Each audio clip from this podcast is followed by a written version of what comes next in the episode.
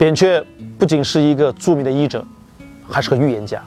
他预言了一则特别有意思的这么一个历史故事。我不说你肯定不知道。秦武王，他叫嬴荡，他是个很著名的人物，他是芈月的外甥，《芈月传》嘛，很流行嘛，大家对芈月都很知道。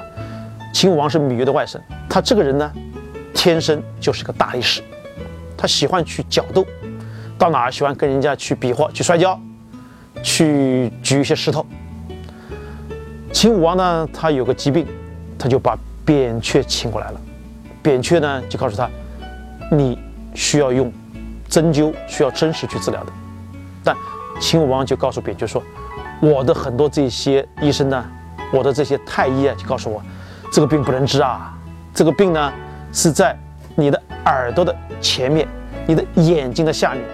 自保的话会瞎会聋的，所以扁鹊听后大怒，说你作为一国之君，你偏听偏信，你不听一些正确的意见，这样往往会误国的。说了一句名言，叫“一举而亡国”，这故事叫“一举而亡”。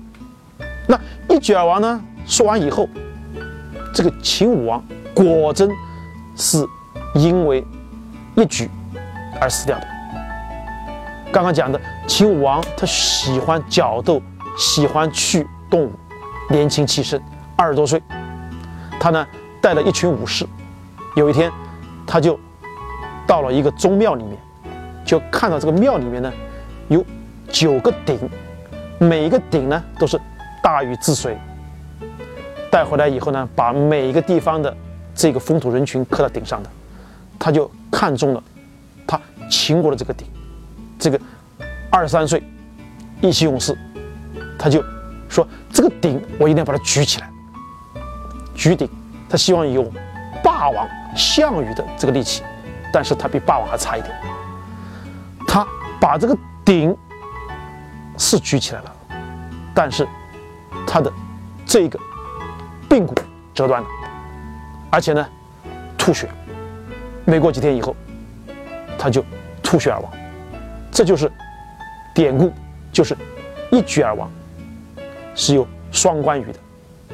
一个就是说，这个秦武王是因为举鼎而死亡的；还有是真的意思，就是说，我们在做事情的时候，一定要有一个很好的安排，有一个很好的这么一个建议去做好我们的事情。扁鹊，你说他神还是不神呢？下周一，让我们先放下一族扁鹊的故事，跟着胡博士一起走进那些我们生活中的中药材。